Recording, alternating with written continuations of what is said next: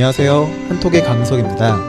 오늘의 주제는 한국 군대에 대해서 이야기를 해볼 거예요. 어제 댓글을 살펴보니까 군대에 대해서 궁금하신 게 많다고 하셨더라고요. 그래서 한번 준비를 해봤고요. 일단 어떤 내용인지 듣고 와볼게요.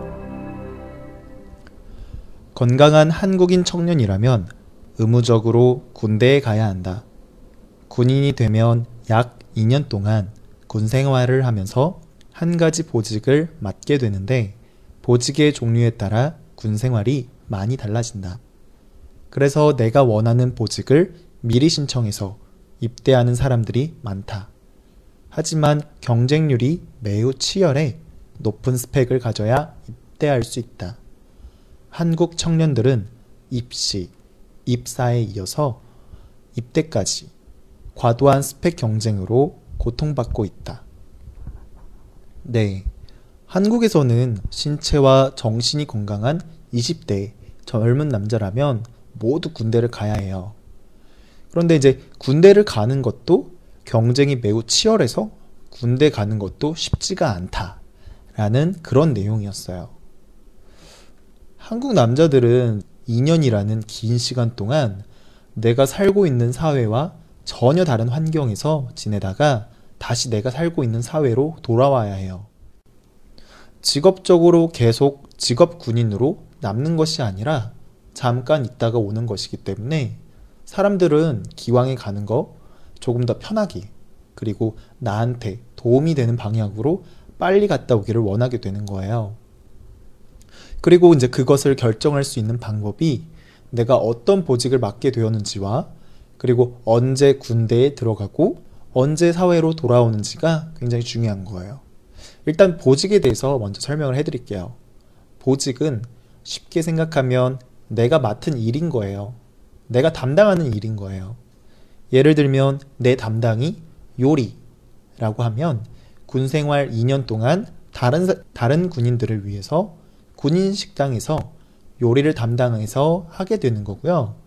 만약에 내 담당이 다친 사람을 치료해 주는 거라면 군 생활 2년 동안 아프거나 다친 사람들을 치료해 주고 도와주는 일을 맡아서 한다는 거예요. 음, 저는 군대에서 맡았던 그런 담당, 즉 보직은 어, 군대에 처음 들어온 사람들을 군인이 될 수 있도록 도와주고 훈련시키는 그런 역할을 맡았었어요. 그래서 저는 군 생활 2년 동안 약 3,000명이 넘는 사람들을 직접 이제 군인이 될 수 있게끔 교육시키고 훈련시켰었어요. 뭐 제가 군대에서 어떤 일을 겪었는지에 대해서 이야기를 하면 굉장히 많은 일들이 있어서 어, 이거 이 짧은 시간 동안은 다 말씀 못 드리고요. 나중에 기회가 되면 이야기해 드리도록 할게요. 여하튼 이제 보직은 이런 거예요. 내가 맡은 일, 내가 담당하게 되는 일. 그러면 왜 보직이 중요하냐? 라는 건데 보통 이제 보직이 한번 정해지면 특별한 일이 없는 이상 계속 같은 일을 하게 되기 때문에 중요한 거예요. 그런데 이제 일이라는 게 있잖아요. 쉬운 일이 있고 힘든 일이 있고 나 자신에게 도움이 되는 일이 있고 나한테 하나도 도움이 안 되는 일. 뭐 이렇게 다양한 일들이 있잖아요. 물론 이제 이, 이 일이라는 거를 내가 어떻게 맡고 어떤 거를 맡더라도 내가 그것을 어떻게 받아들이고 생각하는지에 따라서 제각기 이게 다르긴 하겠지만 그래도 이제 자기가 생각했을 때 이게 나한테 도움이 되고 나중에 군대에서 나와서 사회로 돌아왔을 때 그전보다 내가 더 발전할 수 있으면 좋은 거잖아요. 어, 그런 발전될 수 있는 보직들을 맡고 싶어 한다는 거예요. 그런데 이제 문제는 군대에 입대하고 나서 아, 나 이런 보직을 맡고 싶습니다. 시켜주세요. 라고 하면 안 시켜줘요. 군대 입대하고 나면 그냥 군대에서 정해주는 대로 움직여야 돼요. 그래서 군대에 입대하기 전에 내가 어떤 보직으로 내가 어떤 일을 할지 모집을 하게 될 때 내가 신청을 해야 되는 거예요. 그런데 이게 경쟁률이 엄청 심하다는 거죠. 왜냐하면 각 보직별로 뽑는 인원은 한정되어 있는데 좋은 보직은 사람들이 다 알고 있고 그리고 이제 그런 보직들을 하고 싶어서 사람들이 몰리게 되는 거죠. 그러다 보니까 사람들이 굉장히 많이 신청하다 보니까 그러면 이제 군대 입장에서는 그 보직에 맞고 기왕이면 더 잘하는 사람들을 뽑는 게 좋은 거잖아요. 그러다 보니까 사람들끼리 비교해서 살펴보게 된 것이고 그러다 보니까 이제 서로 간에 이제 경쟁을 시키게 되다 보니까 스펙 경쟁이 심해지게 된다라는 거죠. 네. 스펙이라는 단어 혹시 알고 계신가요? 제가 이전에 설명을 했었는지 모르겠는데 일단 한국에서 말하는 스펙은 나를 어떻게 이제 평가를 받을 수 있는 것. 그러니까 나를 평가받을 수 있는 뭐 수치, 기록 같은 것들이에요.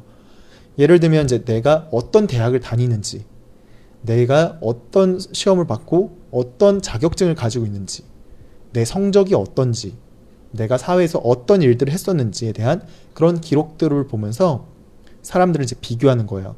그래서 어떤 사람이 어떤 사람이 더 우수한지를 그것으로 이제 구분하고 뽑는다는 거죠. 그러니까 이제 의무적으로 가야 하는 군대를 조금이라도 의미 있게 하기 위해서 시간과 돈을 들여서 남들보다 더 좋은 스펙을 갖기 위해 투자를 하고 그리고 군대에 신청을 한다는 거죠. 아, 그리고 이게 경쟁이 더 치열해지는 이유가 좋은 보직을 신청하는 사람들이 많아서이기도 하지만 이게 군대라는 거가 언제 입대하느냐도 굉장히 중요하기 때문에 이거에 따라서 사람들이 굉장히 많이 몰리게 되는 거예요. 보직을 모집할 때 어, 입대하는 날짜가 딱 정해져서 나와요. 그래서 그것을 보면 언제 입대하는지, 그래서 이제 언제 군인이 끝나서 나오는지를 알 수가 있게 돼요. 그래서 이제 그런 것들을 보면서 좋은 날짜를 알 수가 있어요. 여기서 이제 말하는 좋은 날짜라는 거는 이제 보통 이제 군대에 입대하는 시기가 대학생 1학년, 2학년 때 이제 그때 입대를 하거든요. 여기서 이제 제일 좋은 날짜는 내가 딱 학교가 끝나고 끝나자마자 바로 입대하고 군 생활이 끝나자마자 바로 학교를 다닐 수 있는 시기가 있는 그런 입대 날짜가 가장 좋은 날짜인 거예요. 이게 왜 중요하고 조, 좋은 날짜냐면 대학교에 다니려면 학기 초에 내가 들어야 하는 들어야 하는 과목들을 신청하고 수업을 들어야 되잖아요. 그런데 이제 학기 초에 그런 것들을 못 하게 되면 하나 그 학기를 참여를 못 하는 거죠. 그렇게 되면 이제 벌 6개월이 날아가는 거예요. 그러니까 이제 제일 좋은 거는 2년 만에 학교로 빨리 도, 돌아와서 복학하면 빨리 졸업할 수 있, 있으니까 그게 좋은 거죠. 그런데 이게 날짜가 안 좋으면 3년 넘게 걸릴 수도 있으니까 안 좋다라는 거예요. 그래서 이제 날짜라 날짜도 굉장히 중요해져서 그런 이제 날짜와 입대 날짜와 그리고 이제 좋은 보직의 이제 경쟁률이 굉장히 센 거고 이런 좋은 보직과 입대 날짜를 선택할 수 있는 사람은 몇 명밖에 없는 거기 때문에 좋은 보직과 입대 날짜를 차지하기 위해서 남들보다 더 좋은 스펙을 쌓기 위해 굉장히 경쟁을 하고 치열해진다. 라는 거예요. 네. 일단 어느 정도 이 내용을 이해했으니까 다시 한번 반복해서 듣고 와보도록 하겠습니다. 건강한 한국인 청년이라면 의무적으로 군대에 가야 한다. 군인이 되면 약 2년 동안 군 생활을 하면서 한 가지 보직을 맡게 되는데 보직의 종류에 따라 군 생활이 많이 달라진다. 그래서 내가 원하는 보직을 미리 신청해서 입대하는 사람들이 많다. 하지만 경쟁률이 매우 치열해 높은 스펙을 가져야 입대할 수 있다. 한국 청년들은 입시, 입사에 이어서 입대까지 과도한 스펙 경쟁으로 고통받고 있다. 건강한 한국인 청년이라면 의무적으로 군대에 가야 한다.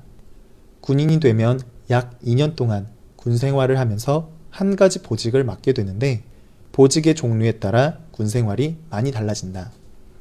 그래서 내가 원하는 보직을 미리 신청해서 입대하는 사람들이 많다. 하지만 경쟁률이 매우 치열해 높은 스펙을 가져야 입대할 수 있다. 한국 청년들은 입시, 입사에 이어서 입대까지 과도한 스펙 경쟁으로 고통받고 있다. 네. 오늘은 이제 군대에 들어가는 입대라는 것에 대한 주제로 이야기를 해봤어요. 사실 군대는 신체 건강한 남자라면 모두가 갔다 오는 곳이기 때문에 군대 문화를 이해하면 이것도 이제 또한 한국 문화를 잘 이해할 수가 있어요. 특히 회사 문화나 조직 문화가 군대의 문화에 영향을 받아서 일어난 거가 많기 때문에 어, 사실 한국 회사에서 일하려면 이런 것에 대한 좀 이해를 하면 좀, 아, 왜 이러는지, 왜 한국 사회, 한국 회사에는 왜 이런 분위기인지 그런 것들을 이해를 할 수가 있게 돼요. 네. 나중에 이런 것들에 대해서도 이제 다 차근차근 설명을 할 테니까요. 기대해 주시고요. 그리고 언제든지 어떤 주제에 대해서 궁금한 게 있거나 알고 싶은 게 있다면 얘기해 주세요. 오늘도 고생 많으셨고요. 오늘 하루도 파이팅입니다.